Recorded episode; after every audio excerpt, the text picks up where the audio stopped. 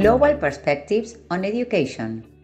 Nace de la premisa de aportar ideas sobre la educación e internacionalización académica. Y las nuevas perspectivas que giran en torno a este tema. Tendencias. Impactos. Beneficios.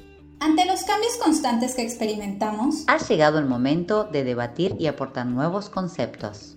Somos Open Metier y en este espacio invitamos a expertos, académicos, profesores, alumnos, emprendedores que saben de esto que queremos que ustedes conozcan. Willing to learn from others. Comenzamos. Hola a todos, ¿cómo están? Bienvenidos a un nuevo episodio de nuestro podcast Global Perspectives on Education. Yo soy Angie del Castillo y encantada de estar en este espacio que hemos decidido abrir para invitar expertos, académicos, profesionales, alumnos, amigos, para que nos compartan desde su experiencia y trayectoria todos los beneficios y retos que sus experiencias internacionales les han permitido vivir. Probablemente mi voz se les haga nueva porque a mí me toca estar detrás de la edición en la parte de audio y video, pero pues hoy me tocó estar aquí en el micrófono y qué mejor que estar compartiendo este espacio con una querida amiga muy especial que el universo me dio la oportunidad de conocer y que en todo este tiempo que hemos mantenido contacto creo que se debe principalmente a esta pasión que compartimos por los viajes, por los estudios en el extranjero. Y pues bueno, sin más quiero darle la bienvenida a mi querida María José. Ella es originaria de San Luis Potosí, México, tiene 28 años de edad, licenciada en Comercio Internacional y que al día de hoy se especializa como representante público y organizadora de eventos, que además ya a esta corta edad tiene una gran experiencia con diferentes colaboraciones que ha realizado en organizaciones en Colombia, Cuba, Italia, en Estados Unidos y sobre todo amante de los viajes con propósito, que increíblemente el día de hoy aún está atrapada en Barcelona, España, eh, por toda esta situación del, del COVID que le tocó vivir Bienvenida María José, es un gusto tenerte eh, hoy aquí conmigo y que te hayas animado a participar en este espacio. ¿Qué cuéntanos más de ti? ¿Cómo estás? De Angie, feliz, encantada de que nuestra amistad siga y siga sumando para bien. O sea, muchas gracias por invitarme y que has sido mi ángel muchas veces. Imagínate, o sea, de que me asesoraras para mi seguro de viaje y ahorita estar hablando de todo lo del COVID y también me pasarás este, herramientas de diseño para mi CV y cómo todo esto sigue sumando, pues yo encantada de seguir compartiendo, ¿no? Lo que tenemos ahora, llevarlo a más personas. Claro que sí, yo de verdad, eh, se trata de seguir sumando, de seguir colaborando y pues, bueno, está abierto este espacio para ti. Me gustaría que primero nos cuentes, antes de llegar obviamente a, todo lo que te ha tocado vivir eh, en este último año, que nos cuentes todas esas eh, experiencias internacionales previas que tuviste, eh, cómo fue que te animaste, cómo fue que dijiste, bueno, voy a dar el paso y quiero ir a estudiar al extranjero, quiero colaborar con, organizaciones internacionales, ¿qué tuviste que hacer para llegar a, a, a, lograrlo, ¿no? Y que se te quitara el miedo y dijeras, bueno, no importa, aunque esté chiquita, me aviento. Claro, mira, yo creo que lo primero, todo empezó de a mis 15 años, la primera vez que viajé a Europa, fui yo como turista y entonces, porque no quise quinceañera, me voy a Europa y cuando regreso, como por azares del destino, regresando de la secundaria nos llevan a hacer servicio social a la casa del migrante, ¿no? Entonces para mí fue un, un choque de verdad grande, ¿no?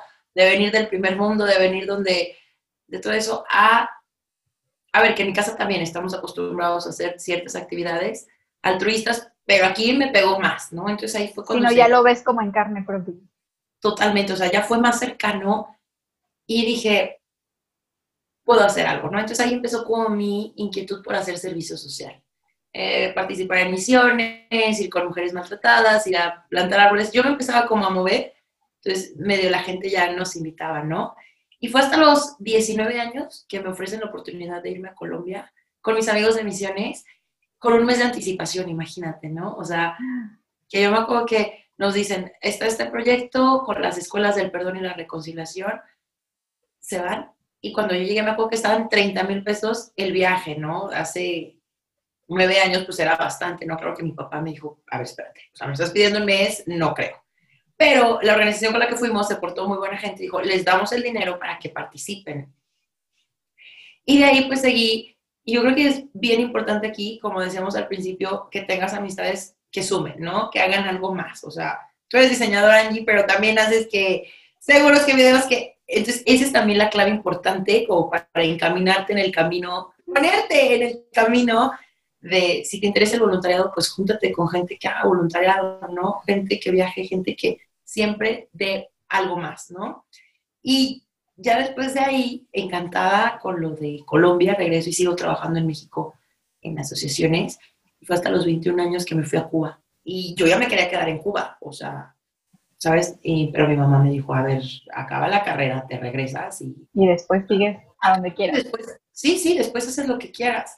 Acabo la carrera, empezamos a organizar mis amigas y yo un café de lenguas en San Luis, ¿no? Para que la gente se pudiera, los extranjeros que vivían en San Luis y otra gente, pues pudieran practicar los idiomas y hacer Entre esas prácticas estaba mi amiga Patti y me dice, oye, hay una ONG que haces representante público, trabajas un año, era el primer contrato, y trabajas, ¿no? Viajas entre Estados Unidos, México y Europa, ¿no? O sea, cada mes y medio tú vas a estar cambiando, vas a estar cambiando de ciudad, de país, de continente y trabajando con, pues, con diferentes personas, ¿no? Ahí la clave era hacer amigos. Bueno, invitar a la gente a ser parte del proyecto, pero en esencia era hacer amigos y conocer personas, ¿no? Y me acuerdo que en ese entonces acaba de terminar la carrera y dije, o me perfilo a la de logística y transporte, que cero me gustaba, que la verdad ya había hecho mis prácticas, ya no me llenaba, o me voy a esta oportunidad, ¿sabes? Que ahorita yo veo amigos que tienen ya muy buenos puestos, que ya traen su carro, que ya traen, o sea, ya andan viendo lo de su casa, y yo por mi parte tengo otras experiencias que no han tenido, pero que han sido gracias a viajar, ¿no? Y entonces es ese punto donde me pongo, o me perfilo o me voy, ¿no? Y además tenía novio. Entonces, muchas personas que les digo, es que viaja, ay, está padrísimo lo que haces, súmame. Bueno, vente, te ayudo, te guío. No, pero es que tengo el trabajo, y es que tengo el novio, y es que... Y terminan sin atreverse a, dar el paso. Exacto, ¿no? Fue como dar el paso, dar el paso, y dije, mira, si mi pareja va a ser para mí, pues va a ser, que no fue. Y el trabajo, dije, pues ya tampoco, y dije, me voy a viajar. Y de ahí, pues tuve la oportunidad de colaborar pues, con grandes personas, por ejemplo, con de la primera generación de General Motors, ahorita los que están dirigiendo. Eh, me tocó organizarle un concierto privado a Matteo Bocelli, el hijo de Andrea Bocelli, eh, estar en un concierto con el Papa Francisco XVI, eh, bailar en Italia ante 300.000 personas, que son esas experiencias de vida que no te imaginas, o sea que... Y que difícilmente vas a poder decir, bueno, desde la conformidad de mi casa, de mi círculo en el que estoy acostumbrada a vivir, que puedas eh, tener como ese tipo de experiencias es muy difícil, ¿no? Realmente tenés que salir eh, y aventurarte y decir, bueno, si no lo hago ahorita, quizá más tarde, porque digo, puedes decir, sí, excompañeros que ya están muy establecidos eh, en su vida profesional, en su vida que ya el carro, la casa, lo que quieras, pero que difícilmente van a llegar a tener la oportunidad de vivir alguna de estas experiencias que, tú has tenido, ¿no? No es tan fácil además encontrar un trabajo que te permita viajar, ¿no? O sea, que te permita eh, crear como eh, más actividades, eh, vincularte con más personas, pero no solamente en un entorno laboral de, tu empresa, sino que te lleve al extranjero, que puedas tener como esas experiencias, difícilmente lo encuentras. Muy difícil y yo creo que además la preparación profesional se sigue presentando en estos casos, ¿no? O sea, estas actividades que te estoy diciendo fueron experiencias laborales, o sea, que están padrísimas, pero si te cuento, por ejemplo, experiencias de disfrute dentro del mismo viaje, que yo iba, ok, voy a trabajar, me viene esta oportunidad, pero dentro de la parte divertida, pues me tocó volar un avión en Florida, este, me tocó irme de fiesta con la banda de American Outdoors, que tú dices, yo voy por un viaje, pero no sabes qué te espera, o sea, todo lo que, ¿sabes? Y entonces es atreverse y otra cosa que yo soy como muy honesta y les digo, viajar es lo que te digo, viajar duele, o sea, viajar cuesta, no, muchas amigas me dicen, qué padre viajas, yo quiero ser como tú. Y cuando los invitas, es que no. Y es el miedito. Y es que, claro, porque también en las redes sociales que ponen, aquí en la playa, pasando la bomba, en intercambio. ¿no? ¿Y cuántos de ellos no te hablan de tu homesick, de la desesperación, de que no entiendes el idioma, de que las costumbres no te gustan? Es súper difícil. Nosotros normalmente en los programas tratamos de preparar a los alumnos justamente para que eh, estén listos al momento de llegar a la ciudad destino, como con ese choque cultural que se en costumbres, de alimentos, de idioma, de muchas cosas, eh, pero aún así, y a pesar de prepararlos, no siempre eh, les funciona, ¿no? Y terminan impactados de ver o cómo comen o qué es lo que comen, o tan solo cómo les hablan, así sea el mismo idioma, así sea en español, eh, el acento o que son más directos, que son más fríos. Y digo, los mexicanos pues somos súper calurosos, ¿no? Entonces, realmente esos choques culturales, pues sí, eh, uno a veces no está como preparado, pero lo, o sea, te transforma, te cambia y te mejora. Cuando regresas a tu país, regresas como con otra visión de, de, valorar más el, ok, vivo con mis papás, desde la comida, eh, la gente, cómo te trata, ¿no? O sea, creo que, sí, sí te cambia eh, ahí la, la perspectiva en, en, muchos sentidos. Totalmente de acuerdo ahí. E incluso cuando regresas a tu país, reincorporarte, porque de cierta forma todo sigue igual ¿no? Todo el mundo siguió con su rutina, tus amigos siguieron trabajando con sus novios, tu mamá, tus hermanos, que aunque te extrañan, pero pues la vida sigue, pero ellos llevan esa línea, ¿no? Cuando llegas otra vez, es como, ¿y yo a dónde pertenezco? O sea, pero una vez establecido, bueno, el, crecimiento es muchísimo, el aprendizaje es... Eh, incomparable, ¿no? Y más cuando lo haces con un propósito. Definitivamente. Oye, pues ahora sí, platícanos cómo fue, o sea, cómo pasó todo esto en, en este último año ¿Por qué te fuiste? ¿Por qué estás atrapada? ¿Qué hiciste? O sea, ¿cómo te lograste sobreponer? Porque de verdad yo creo que no debe haber sido algo fácil el que tú dices, bueno, voy con un plan, voy con la idea de estar eh, cierto tiempo en una ciudad, me voy a desplazar a otra porque voy a estudiar alemán y después, eh, bueno, regreso, voy a organizar, porque también ibas a trabajar, voy a organizar una boda. Eh, ¿Y qué pasa? O sea, ¿qué pasa cuando te dicen, no, no se puede, te tienes que encerrar, vas a estar confinada y, y llevas allá cinco meses ya. Claro. Mira, todo empezó, o sea, tipo del 2019, o sea, te digo, a mí me gusta, es punto importante aquí para los viajeros, que te digo, mucha gente dice, atrévete, arriesga, arriesga, el mundo es de los aventados, pero yo creo que también es de los aventados y de los que planifican. O sea, no te puedes aventar al vacío y no sabes qué tan profundo está, ¿no? Entonces, eh, empecé en el 2019 como que en México, ahorita traigo como, no me acostumbraba a la onda laboral tanto, eh, y no me sentía tan como dije, no, lo mío es viajar, lo mío es conocer a la gente, lo mío hacer algo más. Y me mandan llamar otra vez de la ciudad, en una ciudad de la Alemania en la que estuve, que si quiero ir a trabajar de esta organización por un mes. Y ahí te va otra vez, o sea, tú nunca sabes qué cosas tan maravillosas te esperan en un viaje. Entonces, me voy a trabajar a Alemania, hago la ciudad y ahí mi host family es una hermosa, nos queremos muchísimo. Y a la par digo, bueno, voy a estar en Alemania, pues contacto a un amigo mío que vive en Barcelona. Y dije, a mí me encanta Barcelona, o sea, Barcelona desde los 15 años me dejó enamorada. Y le digo, oye, nos vemos.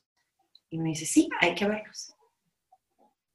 Él dice que nos reencontramos, este amigo y yo, y pues nos hicimos novios. Entonces, ya para diciembre, cuando regreso a mi casa, yo ya regreso con novio y regreso con una propuesta de mi host family que si me gustaría aprender alemán, porque me encanta, o sea, yo alemán no, no lo entiendo, pero me encanta cómo suena. Entonces les causaba mucha gracia y dijeron, bueno, nos quedamos tres meses. O sea, ya fuera del trabajo, me dijeron, te queremos mucho y yo los quiero mucho a ellos. Vente tres meses, aquí le trasduro el alemán. Y ya. Entonces dije, bueno, entonces así me regresé a México, ¿no? Con novio, con una propuesta de aprender alemán con mi familia. Y al paso del tiempo, una amiga que está en Francia que fue por ella que nos conocimos, Angie. Sí. ella sí tiene un beso. Entonces, me dice, oye, me voy a casar, ¿me ayudas a organizar mi boda? Y dije, en Francia, entonces dije, bueno, pero este viaje está padrísimo, porque incluye lo académico, incluye lo laboral en Francia, e incluye también, pues, ver a, a mi novio. Entonces, acomodando las fechas, ¿no? Planeando, o sea. Entonces dije, bueno, voy a ver a, a mi novio dos semanas, me voy a Alemania. ¿Qué pasa? Que en noticias solamente en la pandemia se escuchaba que en Wuhan, en China, en China, y ahí pasaba. Cuando se acerca mi fecha al viaje, solamente se escuchaba en Italia. Solamente era Italia. Y nunca me pasó por la mente. Llego y no me cancelaron mi vuelo. Yo viajé a España tan feliz y tan contenta. Y yo me acuerdo que llevaba cinco días, cuatro o cinco días, estábamos en Valencia, era un sábado, y empiezan a decir, va a haber toque de queda por... y nosotros, no, no es cierto, o sea, se van a, empezamos, se van a cerrar bares, se van a cerrar escuelas. Nosotros, bueno, pero solamente en España. El sábado de la noche dicen, todos regresense a su residencia porque el domingo se cierran todas las carreteras y nadie se mueve. Domingo nos fuimos, pero prontísimo a Barcelona y ahí fue cuando empezó el confinamiento. Imagínate, Andy, yo con mi novio tenía, a ver, empezamos como por octubre, diciembre y lo otro de distancia. De la noche a la mañana me dicen, vas a vivir 24/7 con él y sus cuatro boobies, ¿sabes? Que ahí empezó la travesía de decir, estoy empezando a vivir con cuatro extraños que gracias a Dios no me echaron, que agradezco mucho que me que se quede lo que se tenga que quedar, no cualquiera. Claro. Y entonces conforme va pasando el tiempo veo que me cancelan mi vuelo a Suiza para llegar a Alemania y yo, wow. Esto va en serio. Del tiempo, la posibilidad de ir a Alemania, pues, nula. La posibilidad de la boda de mi amiga dice, no, hombre, que sí, sigue en pie. Me dijo, se cancela. Entonces llegó un punto en que dije, ¿qué hago aquí? la frustración, el coraje de todo lo que tenías planeado, qué, qué difícil. Allí fue de realmente que quería llorar. O sea, imagínate en un apartamentito, cinco personas, que no todos tenemos los mismos modos. ¿Y qué pasa? Que estas mismas personas, además de estar confinadas, muchas perdieron su empleo. Imagínate, sin trabajo, sin incertidumbre, claro que el humor cambia. Y encerrados todos. Nos la pasamos muy bien en cuarentena, la verdad. Creo que, a ver, cosas, el intercambio cultural, cosas que sí te parecen, que no te parecen y que tienes que aguantar. Pero también nos la pasamos muy bien, o sea, que hicimos concursos, o sea, nos pusimos ingeniosos y... Supieron hacer equipo para sobrellevar la situación. Y a ver, dijimos, o nos agarramos todos o, o nos armonizamos, entonces salió bien esa parte, pero ya después del tiempo pues, llega a ser un poco cansado, ¿no? Y otra cosa que me pasó es como, dije, ¿en qué momento? O sea, yo creo que aquí es lo que te digo, es, nunca sabes qué te va a pasar, como te pasan cosas buenas, como, a ver, que esto no que sea malo, pero te pasa una pandemia, ¿qué tienes que hacer? Aminorar riesgos, ¿no? O sea, vete un seguro de vuelo, ¿qué pasa? Que ahorita yo no puedo regresar porque la agencia con la que compré el vuelo y la aerolínea no generaron mi ticket y yo estoy en el limbo y solo tienen mi dinero como eso no se les perdió, ¿verdad? Pero ah. no, me pueden, no me pueden dar mi vuelo de regreso. Entonces, ¿qué puedes hacer? Contratate un seguro, un seguro de gastos médicos, que tú me orientaste allí, porque luego No, porque además creo que fue una situación muy complicada la que te tocó vivir con... Ah, tuviste un compañero, ¿no? Que le dio COVID. A mi compañero le dio COVID, pero no sabíamos en ese interno, estaba tan fuerte. Dije, ¿qué? O sea, me contrato sí o sí, o sea, ya se venía muy fuerte la onda, ¿no? Después ya tenía mi seguro y sí, después este niño dio positivo y yo dije, bueno, deja tú, o sea, si me muero que le lleven el cuerpo a mi mamá, que no lo tengan que pagar ellos, ¿sabes? O sea, de esos, de los, los males, los menos, ¿no? Entonces esa parte de aminorar riesgos, nunca sabes qué cosas buenas te puedan pasar o qué pandemias o qué situaciones. Entonces, entre más protegido estés, más acompañado, pues facilita un poquito más. Que después, eso es súper curioso, yo contraté mi seguro por COVID, pero después me dio infección en las vías urinarias, porque la, esta tiene mucha sal, mucha cal, el agua de Barcelona. Y me dicen, es que tienes que ir al hospital. Y yo, que no, no quiero porque ahí hay COVID. ¿sabes? pues me atendieron vía telefónica y dije, bueno, valió la pena, aunque sea para lo de las vías urinarias, ¿no? Claro, que estabas preparada y que hubo la cobertura de eso. Pero qué bueno, porque digo, además, o sea, o como lo dices, sí, es un problema, sí, estoy como eh, en la peor situación en la que me pude quizá haber imaginado, pero lo sabes sobrellevar, supiste como salir adelante y, y ahora, o sea, sigues eh, colaborando incluso eh, desde donde estás, ya los empiezan a dejar salir más, pero digo, sigues colaborando, sigues haciendo servicio social, ¿no? Entonces creo que, que te reinventas, ¿no? Al final, a, pesar de, de los problemas o, de lo más difícil que puedas encontrar la situación, buscas la manera de reinventarte y aprovechar al máximo de todas maneras esa experiencia.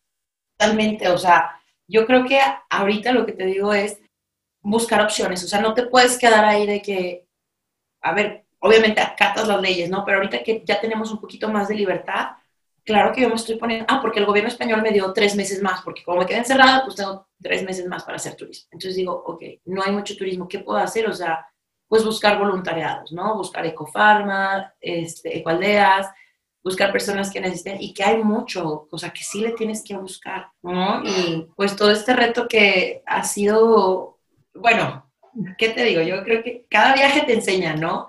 Pero ahorita este viaje a mí me tocó reconocerme que todo lo que he trabajado en los tres años que llevo viajando se ven aplicados en mantener la calma, en una cosa que me pasa y algo que debe de saber la gente es de que yo tengo miedo a los sismos, ¿no? Lo que te decía, los sismos y miedo a que algún familiar se muriera mientras yo viajaba, ¿no? Y casualmente me tocó el sismo en Puebla y luego dos en Ciudad de México, pero literal uno era, nada más tenía que ir a Ciudad de México para volar a Arizona. Y pues, de cuenta que ese día me tocó y yo no puede ser, o sea, ya lo superé, ya superé el miedo, bueno, el miedo a que me pasara un sismo. Y aquí en el confinamiento me pasó pero tuve dos pérdidas que realmente ni llorar puedes, o sea... Es muy difícil una, pasar una situación así, ¿no? Lejos de tu familia, perder a un familiar y, que no puedas estar ahí, además de triste, de doloroso, pero pues tienes como que sobreponerte a la situación y salir adelante, ¿no? Porque eh, si, para, si de por sí ya es difícil la distancia mayor en una, en una situación así, pero te reinventas, sales y, buscas la manera de que siga teniendo como ese significado o ese propósito de decir, bueno, yo ya estoy aquí y vamos a seguir adelante, ¿no? Claro, y entonces eso, o sea, dices, no me puedo desmoronar aquí, o sea, no es opción, no, no tengo ni dónde caerme, ¿no? Entonces, no sé, sale como esa fuerza interna que muchas veces estando solo, solo estando solo, te das cuenta qué tan fuerte eres, ¿no? Porque a veces estás con la familia, pues hasta te derrumbas, ¿no? Ay, papá, chingo. Sí ay, sí, me dolió, me dolió, ¿no? Y ahorita dices, realmente me duele, o sea, o sea, duele, hablo de cosas pequeñas, ¿no? De un mal gesto, de un mal modo, es como, realmente vale la pena que me enoje, no. Entonces... Te pues, encuentras dentro de ti misma, ¿no? De, dentro de esa fuerza de poder salir adelante y sobrellevar todo lo que estás enfrentando actualmente. Sí, sí, Nico, veces. Es súper interesante. Y además, eh, pues bueno, igual eh, eh, para todos los chicos, para los estudiantes, que te están escuchando eh, o que te van a escuchar, eh, pues, ¿qué les podrías decir? ¿Qué les podrías recomendar justamente cuando tienen esa espinita de decir, yo sí quiero ir a estudiar al extranjero, pero aún no me atrevo o me da miedo porque, eh, porque la escuela, porque, o el trabajo, los son profesionistas, o, o, como decías, el novio, ¿no? O sea, realmente que se atrevan a dar el paso, que, que digan, quizá no estoy listo, pero una vez estando allá, eh, en mí, o sea, el crecimiento, la manera en la que van a cambiar eh, las circunstancias para mí, eh, van a ser positivas, ¿no? Y tratar de, siempre regresar como con ese máximo de, aprendizaje. ¿Tú qué les dirías a, todos ellos? Yo, lo primero es eso, o sea, buscar un viaje con propósito, como dices, buscar las formas, ok, me quiero ir a estudiar a China, me quiero ir a estudiar a Estados Unidos, pero ¿qué te sale más rentable. Si no puedes, es como preparar el camino. Em, les diría que también, que de verdad dejen a un poquito a un lado y busquen los medios. O sea, si realmente quieres, vas a estar ahí. Yo apliqué, por ejemplo, aquí a Barcelona a dos becas, no me las gané. O sea, bueno, ¿y entonces qué? O sea, yo quería venirme a Europa, ¿y entonces qué voy a hacer? Si no es A, es B, o sea, Sí, tener como las opciones, pero llegar como al, al Y que no se desanimen. Ah, bueno, perfecto, no me puedo ir a estudiar el año, pero puedo irme tres meses, me puedo ir seis meses.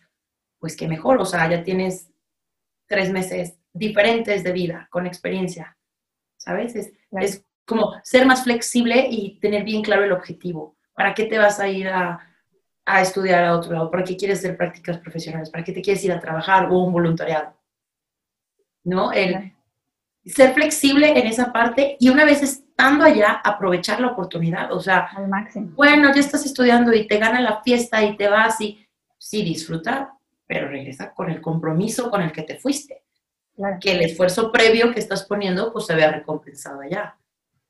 Sí, y que realmente, o sea, que o sea, no, no, no vas a dejar de disfrutar, no vas a dejar de conocer la ciudad o eh, salir con personas y demás, pero que realmente eh, aproveches al máximo esa experiencia, que cuando regreses a tu país eh, no, no solamente sea, ah, pues sí, me fui y conocí, sino que realmente aproveches todos esos conocimientos, los apliques y que así como también eh, vas a un destino y conoces la cultura, valores mucho más también lo que está en tu país, lo que, la comida, tu gente, y que aportes también, ¿no? O sea, creo que también lo padre es decir, bueno, yo ya me fui, yo ya tomé un curso en el extranjero, pero regreso y ahora, en, en medida de lo posible, lo que aprendí, voy a intentar eh, compartirlo con, con, mis colegas, con mis compañeros, porque también de eso se trata, ¿no? De, que ese crecimiento no se quede solamente en ti, sino que lo puedas comunicar, se lo puedas hacer eh, llegar a, a, tus alumnos, a tus, a, tus compañeros, a tus colegas, ¿no? La verdad es que creo que eso es eh, de lo más importante, de lo más enriquecedor de, de alguna experiencia. Totalmente. Has dicho algo muy importante, compartirlo. O sea, yo la verdad de la mejor disposición de que si alguien tiene dudas me puede contactar. Eh, si están viajando ahorita y nos escuchan y quieren desahogarse, eh, lo pueden hacer, me pueden escribir, porque yo les digo a mis amigas, ¿sabes qué? Cuando se van de viaje y que se animan, yo digo, vete, no te preocupes. Si algún día te sientes triste, llámame, échame mensaje porque yo sé lo que se siente. Y luego a veces da la penita, ¿no? De decir, em, es que no te he escrito en tanto tiempo, pero ahorita que me siento mal, si te, ¿sabes? Entonces, como ser ese apoyo. Y una cosa bien importante que has dicho, compartir. Eso es una cosa. Compartir lo que aprendes es compromiso, no es tu compromiso como persona. Si yo ahorita sé yo encantada de darte consejos de, seguir aprendiendo, ¿no? Y la otra es en ese proceso, o si dices, a veces que el dinero, que el tiempo, bueno, lo planificas de aquí a dos años, de aquí a un año, y en ese inter, síguete preparando, síguete sigue aprendiendo para que tengas más herramientas para compartir allá. Yo estudié medicina alternativa, o sea, de masajes, aromaterapia, y a mi papá no le gustaba mucho esa idea, pero pasa que aquí, en Barcelona, acabo de encontrar un lugar que es como una casa de yoga y de terapias.